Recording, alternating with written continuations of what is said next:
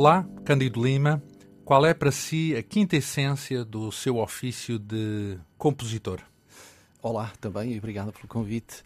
Eh, é uma pergunta difícil de responder porque há várias vertentes no ofício. Se é que é um ofício que não entendi, nunca entendi eh, a minha atividade de compositor como um ofício. Eh, entendo mais como uma atitude filosófica de que a composição, a criação musical é um aspecto. E qual é a quinta essência dessa postura? No fundo, no fundo é a exteriorização de, da minha própria identidade. É isso o essencial. Uh, e digo isto, podia dizer que é a comunicação, que é a transmissão com os outros, é o diálogo com os outros, também é, mas como o diálogo com os outros em relação àquilo que é a nossa identidade nem sempre é fácil uh, devido a, àquilo que podemos conversar durante, durante uh, este programa, prefiro ficar naquilo que é inelutável e indiscutível, que é a minha identidade. Podemos dizer que é uma identidade, então, razoavelmente complexa, admitindo que a música contemporânea em si, e a sua em especial, também é complexa. É complexa. Uh, tão complexa que cada indivíduo é, é um, Uh, absolutamente indivisível, ou no indivisível, uh, mesmo que haja afinidades e semelhanças do ponto de vista biológico, psicológico, cultural, etc. Mas a verdade é que aquilo que cada um é é intransmissível. Ora, pode ser que seja transmissível nas ondas da rádio e daqui a pouco nós vamos já conhecer alguns detalhes desse percurso que o estabeleceu como um dos compositores de referência uh, da música contemporânea portuguesa. Cândido Lima nasceu há 68 anos em Viana do Castelo.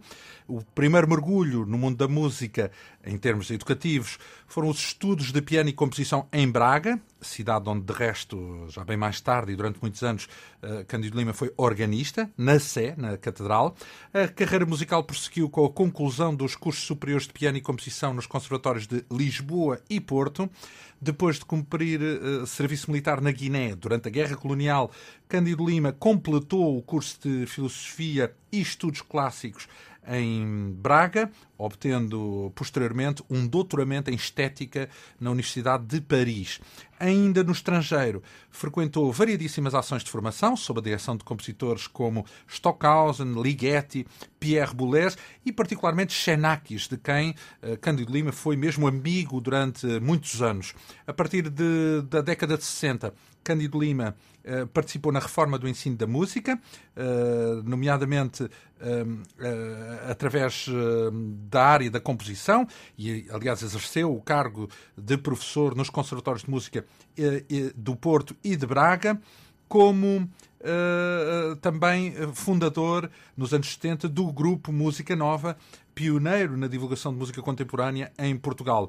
Ora, Cândido Lima teve ainda um papel relevante uh, como divulgador de música erudita, tanto na rádio, nas manhãs da Antena 1, e não na Antena 2, nas manhãs da Antena 1 com Júlio Montenegro, nos anos 80, uh, como também na própria televisão, aí como autor, por exemplo, da série Sons e Mitos ou ainda Fronteiras da Música. Ora bem, neste resumo, uh, há um ponto que uh, podemos dizer que destoa uh, da, da, do panorama musical, que é a sua passagem pela guerra colonial na Guiné. Essa guerra afetou-o? Não, não afetou. penso que foi um supramilitar e brinquei um bocado com os militares. Uh, Quer dizer que não combateu, é isso? Não combateu, eu fazia parte da administração, uh, era, fazia, era dos serviços auxiliares por uma doença grave que uh, milhões de pessoas têm, que é a miopia. uh, portanto, tive a sorte de, de, de fazer parte do, dos, dos, uh, dos aleijados de guerra, passa a expressão. Não conheceu sequer os efeitos da guerra? Seja... Não conheci, porque eu vivi na Guiné durante dois anos quase.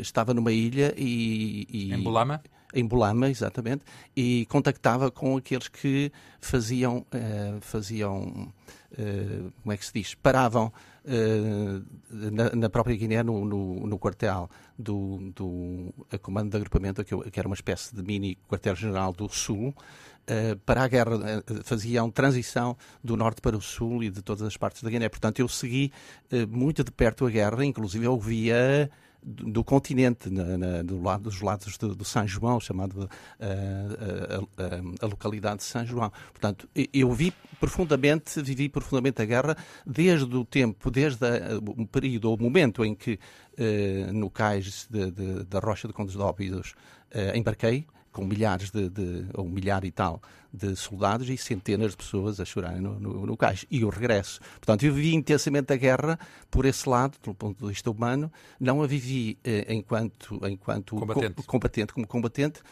eh, não só por essa sorte que tive, mas também porque, eh, em termos de, eh, de natureza militar, natureza da, da instituição, parei sempre acima disto tudo. Tanto assim que levei um piano e, não... e preparei o meu, o meu curso superior de piano na Guiné. Levou um piano para a Guiné? Claro. Um, Onde é que levava esse um, piano? Um, amigo, claro, no porão.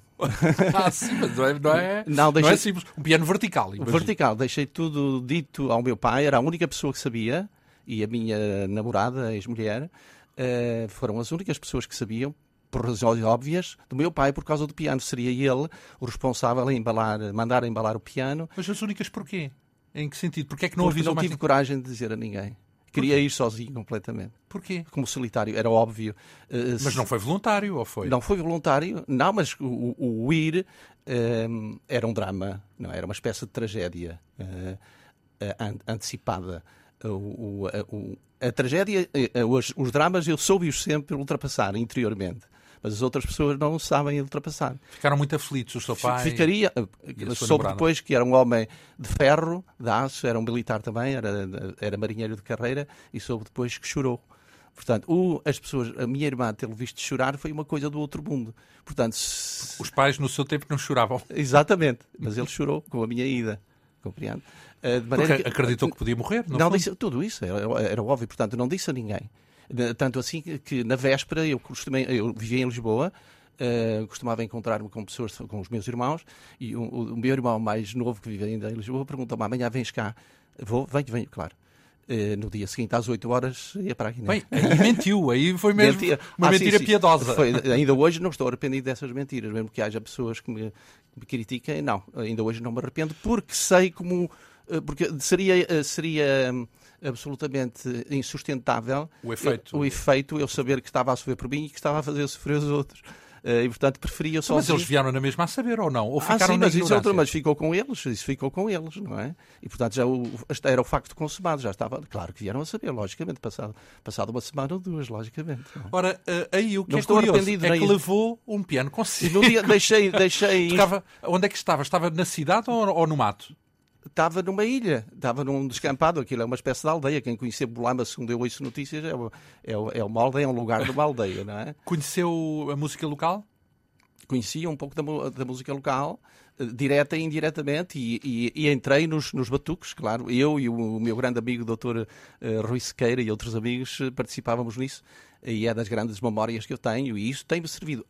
o tempo da África, o tempo no sentido do conceito e do noção de tempo, acho que me marcou para toda a vida. Não é, nem é o tempo de Beethoven, nem de Liga, que nada, é o tempo africano. Mas, é o tempo, e, e, acho que quem esteve em África sabe o que é o tempo, não é? O tempo no sentido de. Tem que... outra elasticidade, é outra elasticidade. O horário assim. não é tão rigoroso, é isso? Não sei se é horário, não, é uma coisa mais invisível. Eh, não tem a ver com horários. tem a ver com a mente, tem a ver com a mente. Que o pôs menos as coisas são estressado, é Exatamente, as coisas acontecem, há de ser o que Deus quiser depois. Uh, nas viagens que eu fazia de noite de jeep uh, pela ilha com os amigos, olhava, o que eu via à volta era, era o mar, era o canal. Uh, e era o, eram as estrelas, não é? Portanto, isso é o tempo. Nós não sabemos o que é o tempo e os físicos dizem que nem, que nem, nem há tempo sequer, não há o conceito de tempo, portanto, mas a verdade é que temos de ter uma noção palpável de tempo. Nessa altura eh, já compunha? Não. Claro, claro. Compôs as, algo, algo... Sim, escrevi as canções para a juventude, que têm, têm tido um grande sucesso ao longo dos anos, quando a descobriram, passados 30 anos. Para mim era uma pérolazinha que eu gravei na rádio e na televisão com o Fernando Serafim, homenagem aqui a ele. O tenor. São, exatamente, eh, com 16, 15 canções sobre poemas de, de, de, da época saudosista dos nossos poetas. Ah, mas não tinha nada a ver com a Guiné, essas, essas canções, nessa altura. Essas não tinham nada, tinham a ver com a quarta classe e talvez indiretamente com a Guiné, porque eu estava na minha secretária e vi um africano com um livrinho na mão. Perguntei-lhe o que é que tens aí? Tem isto. Fui ver, era o livro da terceira classe. E comecei a folhear aquilo. Emprestas-me isso por um dia ou dois? Empresto, Mel Feres. E lá fui e, e fiz as canções no, em espaço de dias, eh, que depois pronto, tiveram a sua história há, desde há 10 anos para cá, porque eu nunca falei dessas canções a ninguém. E fiz uma obra que eu considero relativamente importante na minha música, que é uh, Paús, de Fernando Pessoa, para violino, piano e, e, voz. Então, mas tem uma outra obra que uh, nos trouxe aqui hoje, que eu presumo que tem pelo menos uma, uma faceta africana, uma influência africana, é a Mau Amaé. Exatamente. Que... E é o que é esta? É a Mau É um conjunto de, de, vocábulos com sentido, desde bolama até amor, até à, ao linguajar das crianças africanas, porque se dissermos isso, eh, se uma voz africana, se pedirmos a um cabo-verdiano, ou um guiné ou um angolano para dizer essa palavra, dila de uma maneira completamente diferente de muito nós. Muito mais natural. Muito mais natural, muito mais musical. E essa palavra, no fundo, eh, exprime a onomatopeia, os sons onomatopeicos eh, africanos. É a Amaé. Eu tive de estudando uns dias depois de a construir ao longo de... E foi uma luta com com os motores de, bus de, busca que eh, só quando cheguei ao, ao EAMA ou AMAE é que deixaram de me dar significados que não tinham nada a ver com a, com a ideia da obra. E a obra tem a ver, é uma encomenda do, do remix da Casa da Música e que tem a ver com a primeira vez que eu fiz na minha vida, porque nunca pensei nessa, nessa, eh, eh, nessa experiência, nunca, o que é curioso, ainda hoje não percebo porque é que nunca pensei, que foi a experiência da minha viagem sobre o Atlântico durante cinco dias para lá e durante cinco dias para cá. No navio, é isso? No navio, o IGE. E tem a ver por quê? Em que sentido? Como é que evoca essa viagem? Como algo de, de, sublima, de, de sublima, eh, do sublime do mar, do mar e de, algo do sublimado, do sublimado relativamente à tragédia à, à, à tragédia da ida para lá e à felicidade do, do regresso. Portanto, nessa obra há uh, secções muito precisas, é das obras, para mim, mais interessantes do ponto de vista formal, do ponto de vista arquitetónico, porque há quatro secções aí que são os minutos de silêncio, que é uma espécie de homenagem, uh, sei lá, há, aqueles que são, uh, que são evocados nos grandes espetáculos, ou de rock, ou de futebol, ou isso, quando há um minuto de silêncio. Aquilo que parece que vamos ouvir daqui a instantes é um dos minutos de silêncio.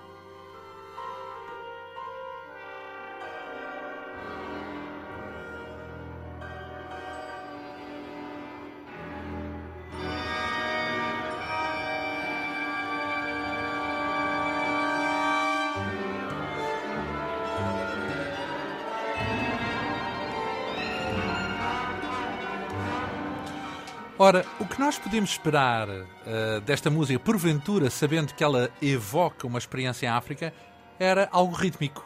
E, contudo, não é isso que, que, nós temos aqui. Não foi isso que reteve da música africana, então?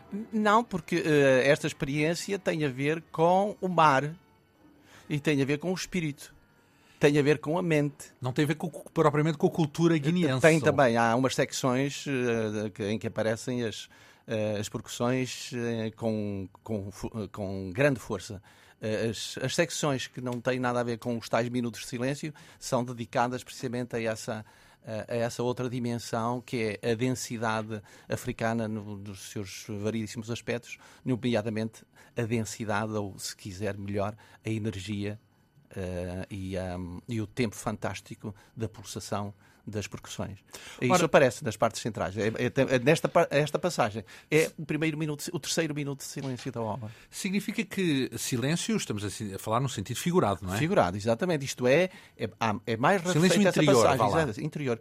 É uma passagem mais rarefeita, porque as, as passagens não silêncio são passagens de uma energia extraordinária e de uma, de uma força e de uma densidade extraordinária. Ora, eh, lembra-me quando está a falar em que fala de hum, paisagens e de ambientes e é. atmosferas, lembra um pouco o Xanakis. É, se quiser. Que, que também uh, erguia paisagens. Sim, e é um termo que ele usou um, um dia numa pergunta que te fiz das transições, como é que fazia as transições, o que é que era o silêncio para ele. O silêncio para ele era a regeneração do ritmo, é, foi uma expressão que ele utilizou. E falava da mudança de paisagem. E eu gostei muito dessa expressão, porque de facto a música dele é feita com, uh, com uh, rupturas. E é uma das razões porque ele admirava muito Beethoven, são as rupturas. Uh, e essas rupturas permitem-lhe a, a mudança de paisagem, justamente. Ora, vamos retomar o fio da meada um pouco do seu percurso, da, da sua história, porque esteve na Guiné, levou o piano, uh, chegou a compor lá uh, com o piano, depois regressou, imagino que foi importante porque acabou a angústia. Ah, sim, sim, é, é do outro mundo. O ver terra, o ver terra ao chegar lá, o poisar. Uh, isso, o lado, digamos assim, mais prosaico e mais primário de, de pisar terra e não estar sujeito às, às fúrias eh, oceânicas, não é?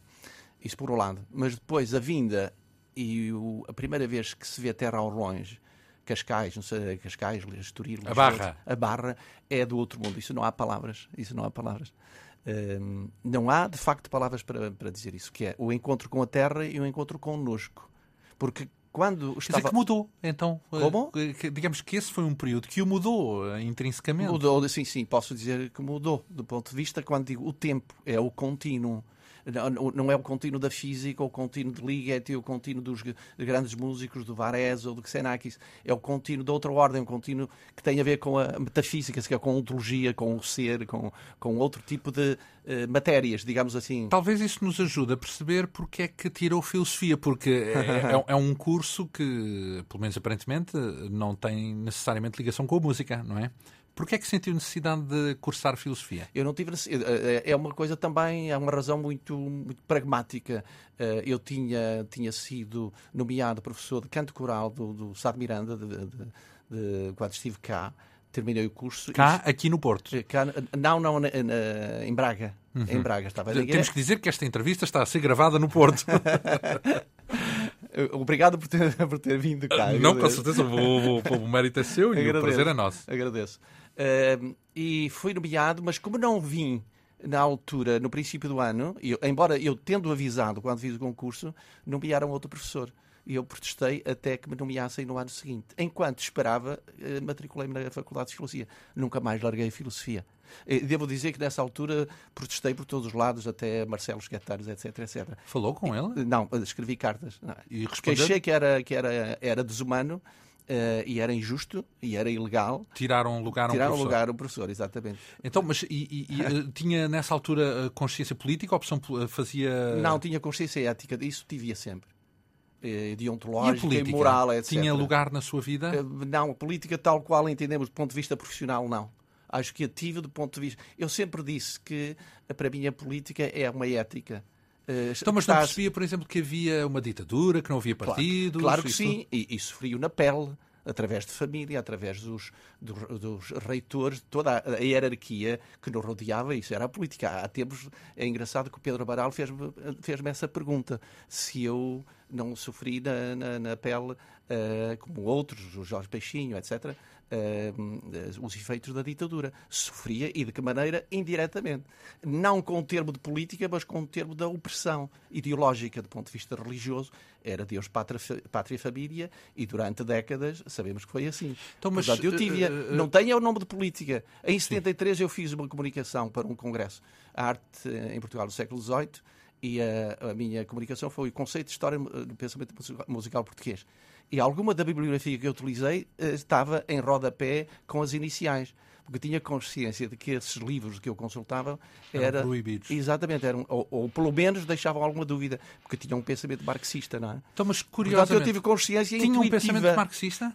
Nessa altura não, não, não assumido, nem, mas... nem o tive, nem tenho, nem quero uh, dialogar com o mundo sob essa perspectiva, porque acho que perco toda a autoridade moral e ética se me misturo com, com, a, com, com a as etiquetas, com as etiquetas. Não é com a política, é com as etiquetas. Então, mas, porque eu... sabe, eu fui diretor do Conservatório de Braga também, durante, durante um ano e tal. Fui diretor do Conservatório do Porto também durante alguns meses, depois de 25 de Abril. Percebe? E, e, aí é que eu teria de intervir do ponto de vista político, mas nunca, nunca intervim. Para mim, a palavra cultura, progresso, ética, uh, moral, etc., tudo isso, moral no sentido grego da, da palavra. Não, não tem esquerda nem direita. Não tem esquerda nem direita. Ora, uh, sou super. Há um pormenor que me intrigou. É que uh, pude, pude depreender, pelas suas palavras, de que não é crente. Será isso? ah, não... não ponho essa pergunta porque toda a minha vida foi. Toda a minha vida, toda a minha juventude, até a África e até à filosofia, o fui. Uh, e acho que foi a filosofia que mudou um bocado disso. É uma boa pergunta essa. E uh, eu tenho consciência porque muitas vezes penso nisso. Não, o e, estudar Kant, estudar Hegel, estudar Kierkegaard de uma maneira, de uma maneira uh, séria, de uma maneira continuada, isso modificou as minhas estruturas mentais. O que eu me pergunto é como é que um homem que está em transição né, nesse momento, não é, de, deixando o mundo da religião ou da religiosidade, -huh como é que continua a tocar órgão na Sé Catedral de Braga? Depois, mas é que eu tocava em Braga e no Minho inteiro. Eu era o organista, digamos assim, privilegiado, pelos vistos, um bom organista e um bom músico, portanto era chamado para todas as grandes uh, cerimónias e na altura em que, que estava em Braga. Agora, o que eu quero dizer é o seguinte: é que eu, como organista, não tinha consciência nessa altura eu, eu atuava como um, um organista litúrgico, como um organista sem ser crente, concertista, agnóstico, não, portanto. Não, não ponho esse termo porque eu recuso-me a fazer a pergunta se sou crente ou não, porque o mundo é de tal maneira misterioso, de tal maneira, uh, uh, de tal maneira inimaginável do ponto de vista. Sabe que eu escrevia nos anos 80 para o Jornal de Notícias e uma das crónicas que escrevi foi sobre o Hubble, sobre a, a sonda que ia andar sete anos lá pelos confins do universo e eu estava, fiquei sete anos à espera das fotografias que essa sonda. E o que eu digo aos meus amigos é que felicidade eu tenho ter escrito alguma coisa sobre isso, impressionado com isso que se passou na ciência, na astronomia, e passados sete anos eu ter tido a sorte de viver o tempo suficiente para ver fotografias tiradas por essa sonda. Por onde é que ela andou durante esses milhões e milhões e milhões de quilómetros?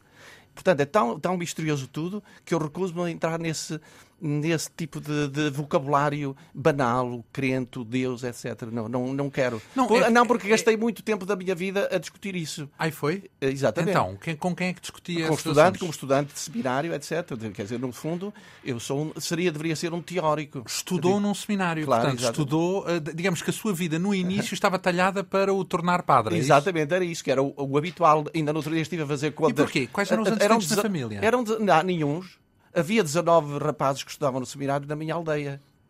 Quase todos padres, é, é, isso? Quase, todos... Não, quase todos saíram, não é? Um pouco, percebe? Era um hábito no, no, no Minho era e uma via. montes, talvez era uma via. Mas uma é? via de subsistência ou uma via não, de, de, mental para, e para cultural? Mim era mental, mas para muitos, sobretudo de certas zonas mais industrializadas, Guimarães, Santo Tirso, etc., Barcelos até, era um outro tipo de coisa. Então não teve que romper é... com as suas raízes familiares claro ao, ao, ao, ao, ao, decidir largar o paradigma do, do padre, não é?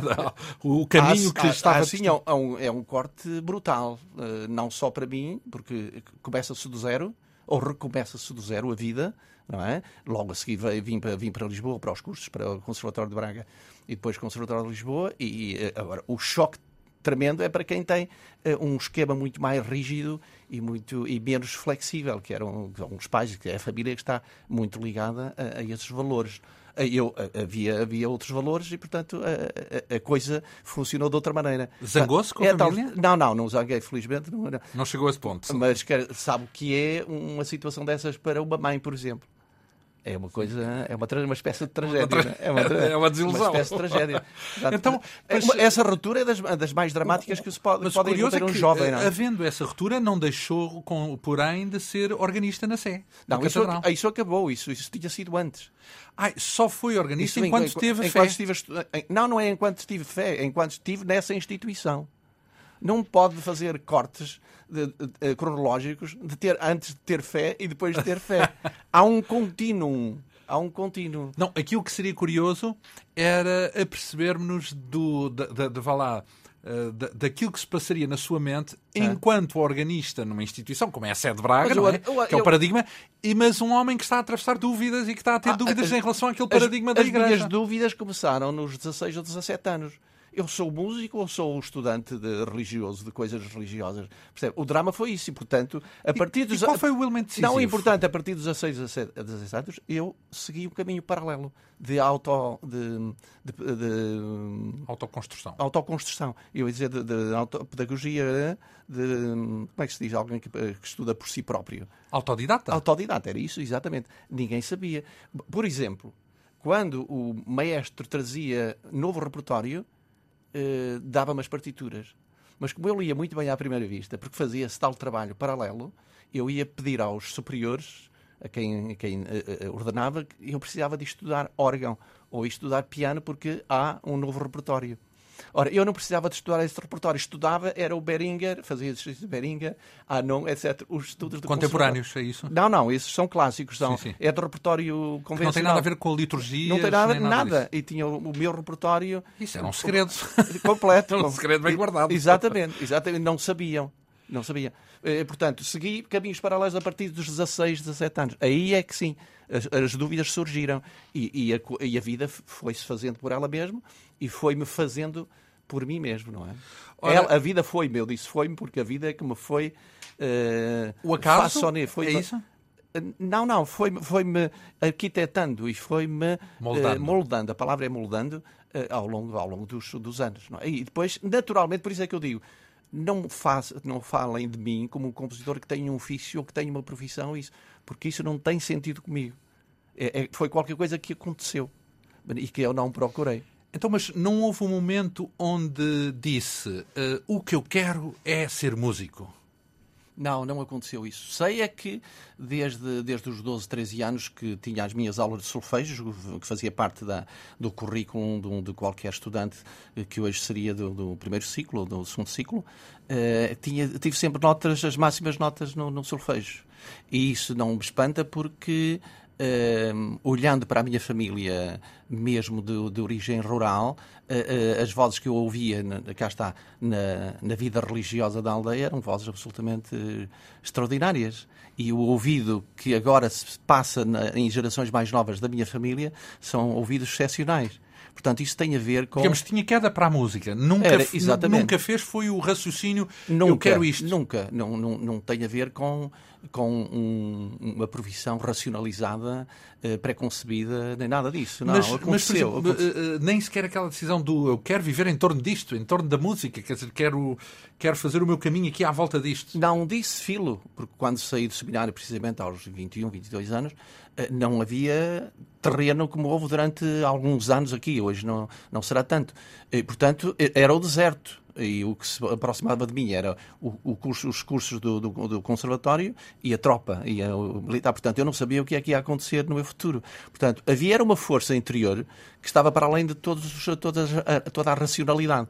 Aquilo que eu sou é um músico irracional, nesse sentido, como vocação, porque não era eh, toda a minha história. intuitivo, podemos intuitivo. dizer. Não? não, eu sou um, atualmente sou um, um, misto muito forte de racional e intuitivo, isso é verdade. Nunca deixei de ser as, as duas coisas, penso eu. Ou, ou, por natureza, ou então por, por cultura e por, uh, também por imposição dos próprios estudos uh, sérios que, que realizei. Há aqui um parênteses que eu queria fazer, é que as pessoas podem até sentir uma, vá lá, uma queda, como se costuma dizer sim. em linguagem corrente, uh -huh. uma queda para isto e para aquilo, para a música, por sim, exemplo, sim. mas podem não ter a ocasião de viver disso, de, de, serem professoras, de serem compositores, de ganharem dinheiro, a sua vida, o seu cotidiano uh -huh. com isso. Uh -huh. No seu caso, trans, transformou-se num, num, músico, podemos claro, dizer, claro. a viver da música, mas nunca chegou a tomar essa opção nunca, premeditadamente. Nunca aconteceu. Podia, podia, ter sido músico e, e outro ofício qualquer ao mesmo tempo. As primeiras vezes que fui convidado para dar aulas no Conservatório de Braga não era previsível isso. Eh, quando terminei o curso superior de composição e me convidaram para o Conservatório de Música de Porto, não era previsível isso. Eu não sabia o que é que ia acontecer. Eh, eu não, não, não soube conceber e não soube arquitetar a minha vida do ponto de vista prático. Compreende? Tenho a sorte de haver um, um Deus. Isto é um karma, quase. É, é um, um karma. Um, um, grande amigo meu e que conhecem bem, Pascal Vissapandi, dizia que eu, uh, que eu tinha, digo, karma. Uh, uh, somos grandes amigos dos tempos do, da, da, Universidade do, do, do. Já lá vamos ele... falar daqui a pouco sobre a influência que esse contacto com o estrangeiro, com o exterior, trouxe na sua vida, mas eu queria lhe perguntar primeiro se se recorda da sua primeira composição. Eu recordo-me do primeiro, dos primeiros acordes, séries de acordes paralelos dos meus 15 anos, precisamente dos tempos porque eu próprio, e agora perguntam Acordes é paralelos que... é o quê? São acordes, eh, são acordes de, de clássicos, pego num acorde, se tivesse aqui um piano, eu explicava-lhe bem. uh, são acordes que não têm, uh, que não têm ah, é não é propriamente música, isso é um exercício. Não, não, não, é um exercício, mas são acordes que vão em linha reta, sabe? Já agora, uma, uma aluna a quem um dia uh, perguntei num grupo de 16 alunos, você, uh, como, provocando, vocês por acaso sabem o que são quintas e oitavas paralelas? Precisamente para provocar o conceito. E ela respondeu, porque tinha espírito de humor, são linhas, por mais que se prolonguem, nunca se encontram. Portanto, é esta explicação que eu lhe dou para, e para o ouvinte, o que são quintas e oitavas. São sons que, se, se colocarem em linha oblíqua, mas de forma paralela, Uh, são, uh, são uh, Isso faz lembrar um pouco paralelos. as escalas, não é? Porque uma escala não, não, também evolui... Escala, não, mas com acordes, no fundo, no fundo, isso é um dos postulados fundamentais da música tipo, clássica. Pam, pam, pam, pam, pam, pam, pam, pam, uma coisa assim de género. Pronto, pronto isto, é uma espécie, isto é uma espécie de progressão, mas se for simultâneo, são, são oitavas paralelas. Apetecia-me fazer barulho aqui para as pessoas perceberem. São três... Não pena não termos aqui um piano. É como se tivéssemos uma voz, três vozes, a, subirem no som, mas por intervalos de terceira. Pronto. Sempre com o mesmo intervalo, é Com o mesmo intervalo, exatamente. Ora, uh, uh, essas composições mas, indicavam já um mundo eu, musical peculiar. Mas o que eu ia dizer, é? aos 15 anos, mais um e dois colegas, pedimos a, professores mais velhos, neste caso padres, que dessem aulas de harmonia, de composição. Isto aos 15 anos. Quem é que me disse que eu gostaria de estudar composição? Ninguém. Não havia. Não havia enquadramento, não havia contexto. Então, e nessa altura a música Porque... que eu ouvia no seu cotidiano era onde e o quê? Era, era, era a rádio, era não? a música litúrgica, eram livros que os colegas uh, intercambiavam entre si para, a pleonasmo. Não havia, uh, não havia giradiscos, por exemplo? Olha, primeiro giradiscos, não, não havia giradiscos. Primeiro, um dos grandes momentos, já que esta entrevista vai para esses lados, dos grandes momentos da minha vida de música instrumental foi porque eu sou de família de imigrantes que foram para a Argentina, para a França, etc. Uh, eh, foi quando uma grafonola de um meu tio que tinha comprado os discos dos anos, aqueles vinil, dos anos 30, aquelas, aquelas bandas de, de, dos marinheiros, bandas eh, jazz clássica, etc., foi quando uh, a, a carafonola estava em cima da mesa da cozinha e se pôs um disco a andar. Eh, foi dos momentos mais, mais deslumbrantes da minha vida, do ponto de vista de, de fruidor de, experiência. de, música, de experiência musical.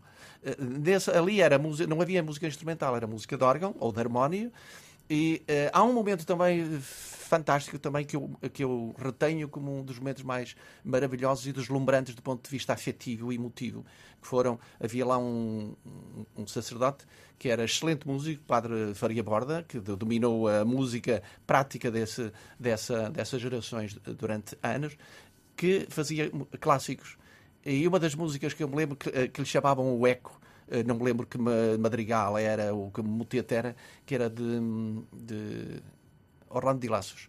E, era, e, e, está a ver o que são crianças de 11 anos, 12, 14 e 15. Ouvir música antiga. Uma coisa do outro mundo. Uma coisa do mundo. Quer dizer que não teve a experiência do comum do, do, das crianças não, desse nada, tempo não. de ouvir, os, por exemplo, os cantores de charme, não, românticos? Não, não, não. Ouviam, provavelmente, porque eram cantados por os, pelos meus irmãos que viviam, que trabalhavam em Viana, e traziam os meus tios que cantavam então, um fado e que se reuniam. enclausurado, podemos dizer então. Ah, é lógico. Por, eu, por estar no seminário, é? Eu, eu, sou um homem enclausurado, era um homem enclausurado.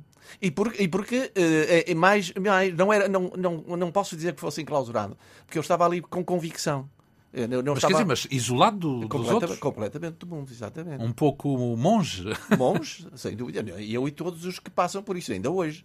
Toda... Não, havia, eh, atenção que havia. Uh, Hoje há casas... há o Concílio Vaticano II que eh, leva os, os, os, os, padres a ter mais contacto com, Isso, mas, mas quando não, o mundo mas quando não é convicto, profano. Mas quando não é convicto, não o fazem.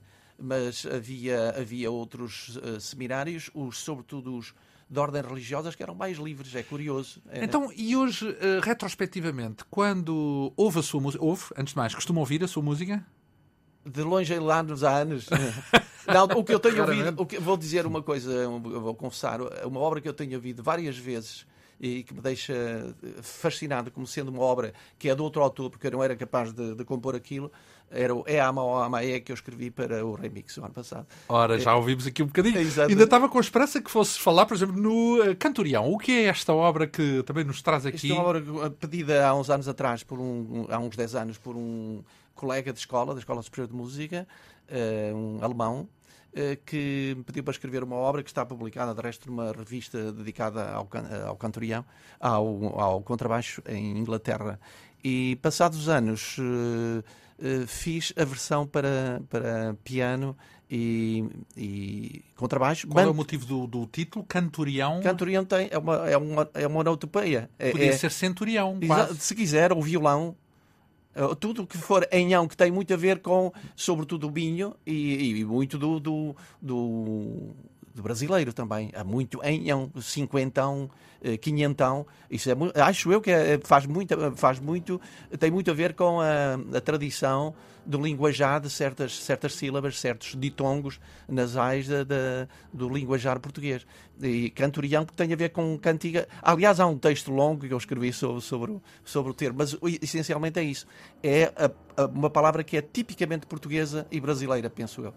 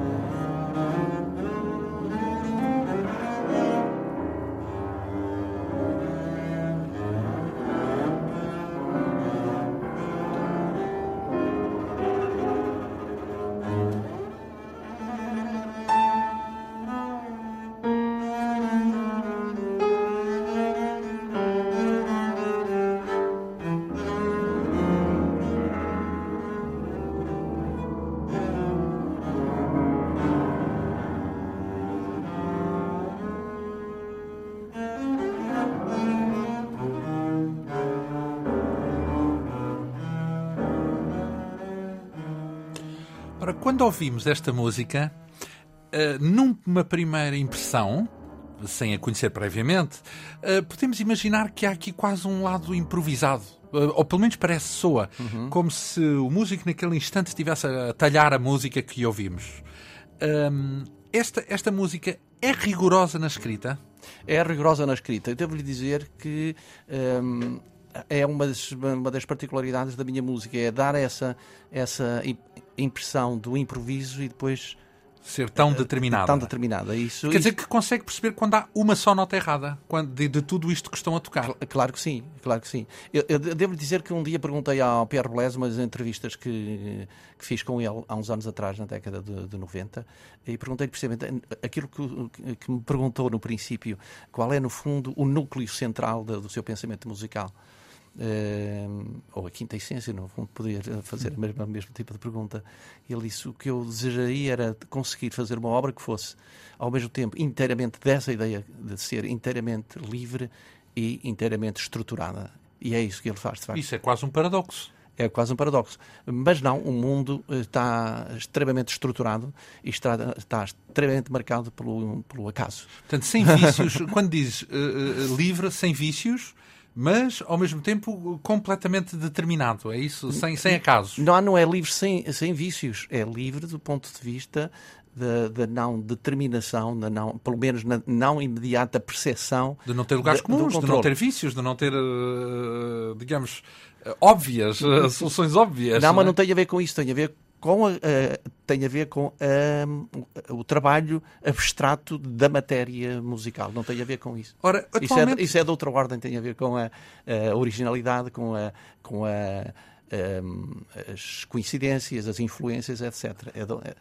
Atual, atualmente há muita música contemporânea que uh, já é tonal. Ou seja, deixou durante muitos anos de aparecer por aí música tonal, agora já existe muita música tonal. Uh, não é uma das suas escolhas na, nas suas composições. Porquê?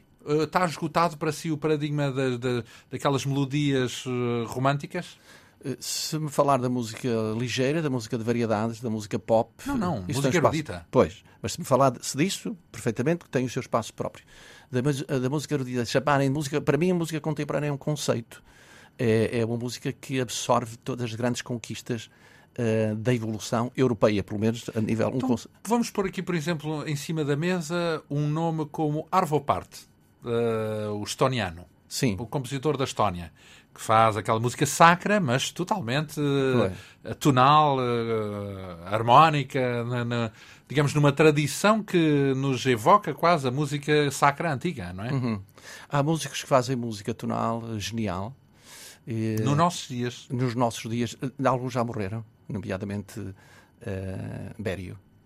Mas eh, músicos como Arvo Parte eh, são pastiches daquilo que já outros fizeram, nomeadamente os grandes da Ars Nova e da Ars Antiga, em que ele cai muito. Um dia estava a ouvir uma música dele, suponho que na, num programa, num canal de televisão, e, e aquilo começava com a, a Sonata ao Luar de, de Beethoven. Acho inadmissível como eh, o Adams americano, etc.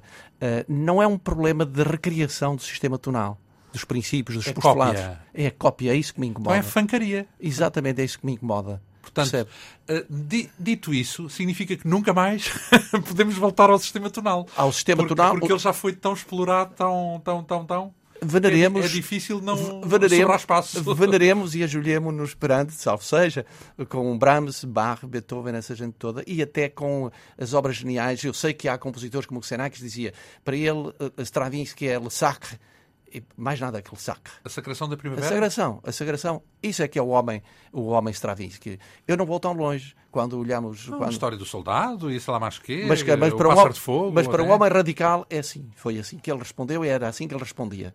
O Sacre é uma obra de facto charneira Marca. que marca completamente. E é isso que lhe interessa. O resto não lhe interessa. E pronto, é o compositor e o radical que fala. Então, quando escreve uma peça, procura ser original, portanto, é a sua primeira, o seu primeiro fito é a originalidade, é não ser cópia de coisa nenhuma. Não, o fito é, é dizer coisas, e, e uma vez que conheço bastante música, apesar de tudo, procuro. eh, não, ser porque no redundante. fundo é uma, é uma questão ética, porque sabe o que é que. Eu já escrevi sobre isso. Eh, o que se está a passar é que é cómodo e comodista escrever-se música tonal, porque, entre aspas, é o que está a dar, é aquilo que os grandes públicos dos grandes festivais, dos grandes ou ou mini festivais, mesmo em Portugal, consome, em vez de o músico com a sua responsabilidade de dinamização interior eh, criar, procurar, inclusive eh, respeitar um pouco aquilo que os grandes transformadores da arte musical fizeram ao longo do século XX. Então, mas não E pode é ser que- genuíno essa demanda mesmo do em algum, em alguns é genuíno, noutros é incapacidade, noutros é comodismo, noutros é a apropriação de, noutros é cópia. É tudo isso, exatamente. Genuínos há muito poucos. Genuínos há muito poucos. Mas pode haver, pode haver. E quando fala de sistema tonal, não há, para mim, não há tabus em nada. Não há tabus em nada. O sistema tonal, o, o que é que, o que é que entendemos por sistema tonal? O sistema tonal é é uma série de postulados que, eh, que os compositores, ao longo de, de, de alguns anos, de alguns séculos, eh, eh, instituíram num sistema. São certos princípios, como as tais quintas e oitavas paralelas. Não é? Isso- não tem sentido. Quando um músico português, nomeadamente, faz uma, uma obra que é um pastista da música clássica, mas depois há, há alguns, os defensores dizem, mas está bem feito. É como se eu dissesse, eu posso improvisar uma sonata, digo-lhe, eh, eh, conheço Beethoven, eh, mas se eu puser, eh, se eu puser com um, um grupo de pessoas ao lado do piano, ia improvisar uma sonata de Beethoven porque sou capaz de o fazer, ou uma sonata a Mozart, sou capaz de o fazer, eles dizem, isso é muito bonito. Mas isso, eu digo, mas isso não é meu. E se me dizem, mas isto está bem feito, mas não é meu. Então, Eh, mas está a ver o o mais que- o importante é ser meu? É isso? É, esse é o... É um roubo, por o resto é um roubo. Quer que Então, diga, se for uma quer que diga a palavra? Não, não. E se for uma evocação, se assumir, disser isto vem eh, na, Ah, ah, na, ah, isso aí- na senda de Isso tal. então entramos na, na- na- na anarquia, na, confusão e na, na, não, na, na ausência Então, mas de regras. mesmo os grandes compositores também evocaram o- outros mas, compositores. mas evocar é outra coisa, a influência é outra coisa. Eh, Isso é inevitável. O Bach eh, fez coisas É extraídas, eh, quase ipsis verbis, do Vivaldi, por Ma- exemplo. Mas abusou. Mas ao menos tem a, Abusou? a- abusou. Ele e outros abusaram das cópias no barroco. E não, em certas épocas. Quando digo abusou, é, é, é num sentido moderno. Hoje não, não, não, seria fazível. É isso, é isso que eu quero dizer. Pronto. É isso que eu quero dizer. Bem, e, e, já há pessoas que uh, não, têm, digamos, não têm nenhum problema em analisar do ponto de vista crítico uh, aquilo que foi escrito por Barre. Não, mas, eu, mas eu, não é isso que está a fazer. Mas, mas eu, é, é, mas eu desculpo porque uh, levou as, as suas obras a um tal ponto de perfeição e, e de requinte criativo que eu não, eu não o acuso disso. Não é? Porque se formos ver obras, uh, Buxtehude e outros assim, Bem, nós vamos ver. O Barro já não está naquele ponto em que já passou demasiados anos para ser sujeito a um juízo. já, não é, já não é sujeito a um, não. já não se pode sujeitar a um e, juízo. E tenho alguma desculpa que ele tinha de escrever tu, todas, todas as semanas coisas e tinha. Não, mas. Eh, Cantatas. Não fez suficiente de genial e de único como a arte da fuga, o cravo bem Para não estar sujeito aos cortinhos. Não, isso são, exatamente. Não, não, não. não isso, Ele não. Isso não vale. Mas não vê Beethoven a, a escrever coisas à barra. A, a, técnica, sim. Fuga, então, por exemplo. Técnica, mas não vê as fugas de, de Beethoven, são absolutamente.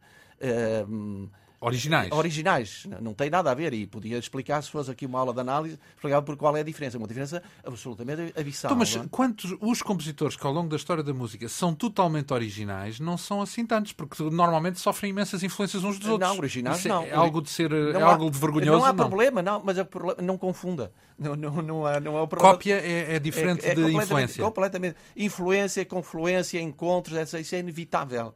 É inevitável estarmos num mundo tão pequenino, numa aldeia global, que é inevitável isso e Digamos até faz parte da natureza humana. Quando, quando é mau, há má fé. Portanto, encontra algo, algo pode, de má fé pode lá haver, Pode haver má Ou fé. ingenuidade. Ingenuidade, ignorância e aproveitamento. E aí entra um outro tipo de valores. Uh, a comercialização da arte, e eu não sou pela, mas eu não sou, não sou paradigma para ninguém, porque para mim a arte é algo de, extremamente pessoal. Se não me quiserem encomendar obras, eu não as deixo de fazer. Se não me quiserem pagar as obras, eu não as deixo de fazer. Então, mas e vive de quê? do ensino. Por, por, isso é que eu, por, por, isso é que eu sou, sou um homem livre, não é? Enquanto professor tinha as minhas imposições, o, o, o, professor não tenho o direito de impor a minha música ou de impor os meus amigos, de impor aquela música que mais admiro, mas todas, porque as pessoas que eu tenho na minha frente são diferentes. É que foram as suas escolhas. São diferentes e, portanto, têm de dar um leque de possibilidades. Segundo, como compositor, eu sou livre e, portanto, quando, quando componho, procuro ser o mais possível rigoroso segundo determinados valores. De rigor técnico, de rigor estético e, se quiser, rigor filosófico. Em última instância, ser um, um, ter uma individualidade ou uma identidade, se me posso permitir isso. Tem uh, eh, 60, já leva 60 e 28 anos, já é muito ano, já é muito ano e, e, muitos de atividade. Não está cansado de ver um, a música contemporânea fora uh, da mira dos programadores e fora da mira do, até do público também, num certo sentido? É claro que fico, mas isso tem a ver com, com muitas, muitas, muitos fatores. As forças da hierarquia política, económica, cultural, mas não, não temos grande razão de queixa, apesar de tudo, já, as coisas já foram muito piores, eu sou otimista, uh, vejo sempre de uma maneira positiva. Eu tenho esta idade, mas é como se tivesse 20 ou 30, do ponto de vista da, da, da, da atenção com que vejo as coisas e da paixão com que eu falo disso. Acho que se vê, não sei se vê, se não, mas a maneira como falo uh, apaixonadamente, é como se fosse há 20 ou 30 anos na direção de uma escola. Uh, vivo intensamente as reformas do ensino uh, e as pessoas que se queixam, etc. E procuro, de alguma maneira, atenuar essas discussões pela experiência que tive também nas grandes reformas. As grandes reformas foram sempre objeto, em que eu participei dos anos 70, 80 e 90, sempre grande, grandes objetos de, de retaliação, de conflito, de recusa, etc., pela, pela, pelo comum dos, dos mortais. Retaliação, isso é muito. Isso sim, é o quê? É, saiu uma palavra. Saiu, sim, mas, Foi castigado? Ah, não, não, não estou a referir de mim. Estou a, não, não estou a falar de mim, estou a falar as pessoas, o público das instituições que têm sempre grande dificuldade em aceitar as reformas. Estou a falar que passei por isto tudo e que estou a viver a coisa com a mesma intensidade que vivia antigamente. Não, não, tem, não, tem, não há retaliação nenhuma. Pode haver retaliação do ponto de vista das relações humanas quando alguém quer fazer uma reforma e os, os colegas uh, a recusam. Ou, ou, a, ou, a, criticam ou não a aceitam pela simples, pelos simples factos de ser uma reforma. É o que está a acontecer em muitos domínios da, da política, bem ou mal. É? Ora bem, o que eu posso desde já depreender, e acho que qualquer pessoa pode, é de que o desafio que tem perante si é tremendo, porque cada vez que escreve qualquer coisa tem que ter a certeza de que não é vítima. Bem, vítima de, de, de má fé não é de certeza. Não, não. Podia ser vítima de ingenuidade e de estar sem querer e sem saber a, a, a repetir algo, a extrair algo, portanto, a reproduzir algo que foi inventado a algures, não, não tenho... a montante. E eu hum, pergunto-me aqui quais são os. Hum, vá lá, as linhas com que se cose o seu universo musical. Porque, uh, de alguma pesquisa que fiz em torno da sua música, antes de mais, uh, é curiosamente, é um daqueles compositores um, contemporâneos que, não, que trabalha abstrações, mas sobre coisas concretas, quer dizer, que reflete muito da vida concreta sim, sim. na música, porque, como sabemos, uma boa parte da música contemporânea não uh, faz conexão com coisas concretas, uhum, são uhum. abstrações puras, digamos uhum. assim. No seu caso, não. No seu caso, vai pegar muitas coisas concretas, muita experiência do cotidiano, que depois se con converte em música. Uh, por exemplo, estou-me a lembrar do mar, porque tem várias uhum, composições uhum. suas que andam em sim, torno do mar. Antes de mais, há uma relação. Uh, é Viana do Castelo? é o quê? Quê? Não, não, eu não sei se é correto o que está a dizer em relação aos meus colegas, aos outros. E, e gostaria que o público, o, o ouvinte, distinguisse bem uh, esta noção de música contemporânea. Eu costumo dizer músicas contemporâneas. O que nasceu no século XX é de tal maneira fantástico, de tal maneira fabuloso, que. No sentido diversificado, é Diversificação, exatamente, de estilos, de, de, de opções, etc. Isso é, é fabuloso. É? Tudo o que acabamos de dizer uh, sobre ética, isso mantém-se, porque existe também. Mas isso não põe em causa a diversidade de opções, a diversidade de alternativas. E isso foi, sobretudo, após a Segunda Grande Guerra e, sobretudo, como reação aos uh, ditadores, podemos dizer, um deles Pierre Blaise e outro de outra maneira, de alguma maneira Xenakis, uh, sobretudo porque eram génios, de facto, génios criadores e que tinham um caminho extremamente pessoal, extremamente individual uh, e poderoso. E Quer dizer que já não estão, o mundo da música já não está sujeito a, essa, não, exatamente. a esse ditame. Exatamente. Isso, isso ajudou também à, à explosão de outras uh, estéticas, outros movimentos artísticos, etc. Isso foi fantástico. Uh, portanto, isto é, era uma, uma reserva que eu, que eu queria pôr em relação a, a outros colegas que poderão, uh, músicos como o Xenakis ou o Pierre Blaise, ou isso são músicos extremamente abstratos mesmo quando têm textos são extremamente abstratos. Justamente no Exato. seu caso há o tal cunho da, com a realidade, tal ligação à mas, realidade. Mas nem sempre. Essa do mar, por exemplo, mas é conforme, vem como? Mas é conforme. O mar tem, tem a ver com... Uh, uh, uma obra musical é sempre uma metáfora.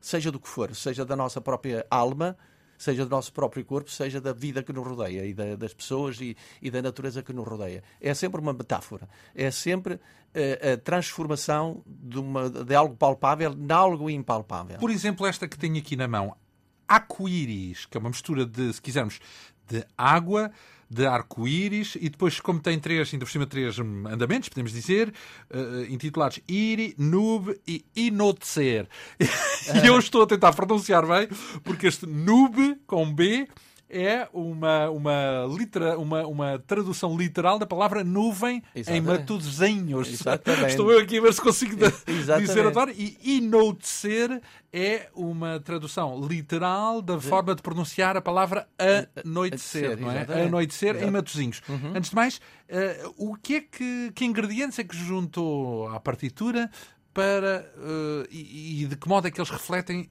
este o conceito da água e do arco-íris? Não, são, são conceitos que aparecem na música e que uh, habitualmente não aparecem nos livros, uh, que é a noção de contínuo e descontínuo. Quando falamos da de, a música serial, por exemplo, é, é marcada pela fragmentação, Isso, mas sobretudo pela, pelo descontínuo, eh, do ponto de vista temático em relação aos clássicos, estamos a pensar nisso. Estamos a pensar em, em que o discurso uh, é, tem rupturas não tem rupturas sobre, ponto, sobre certos pontos de vista de, de certos, certas noções e certos princípios de construção da música serial.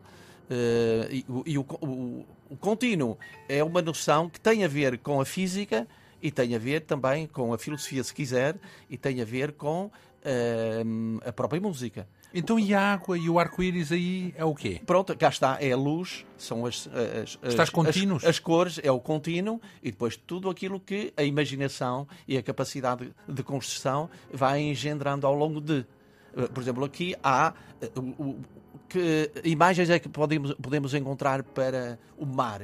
O mar tumultuoso, o mar chão, o mar azul, o mar verde, o mar de, com cores de tapete, como eu vi quando cheguei a, à Guiné, dizer, são, são essas, esse tipo de experiências uh, aos nossos sentidos visuais que podem, uh, trans, uh, podem transferir para outros sentidos o auditivo imagens. Por isso é que eu falo de metáfora, é sempre uma metáfora. Teve também contacto com grandes referências à escala global, uh, de, sobretudo com Xenakis, já aqui falámos um pouco dele, mas também com muitos outros. Cruzou-se com Nadia Boulanger, com uh, Stockhausen, Sim, com Bério, Bério, Bério Pierre Boulez, Luigi Nono, por aí fora. Uh, o, que é que, o que é que teve nessas aventuras no estrangeiro que não era possível ter cá? Foi a abertura foi o, a, a, a, confirmação de intuições que eu tinha, uh, coisas que eu fazia antes e que não sabia que eram feitas por, por outros, e isso deu uma grande consolação. Lembro-me de uma conversa que tive com o Ligeti em 70, e lhe mostrei uma obra que é Projeções, e eu disse: Olha, eu reparei que isto tem muitas afinidades com a sua música e agora fico com vergonha. Ele disse: Não tenha vergonha, porque se tiver coisas para dizer, di-las á, independentemente das influências. Isso marcou muito essa, essa observação que ele fez. Porque de facto tinha feito coisas no harmónio que tinham a ver com aquele bisbilhar de, do, dos cromatismos dele, da, do, do cano, daquela música micropolifónica que, que ele chama micropolifónica. E ele deu-me essa tranquilidade.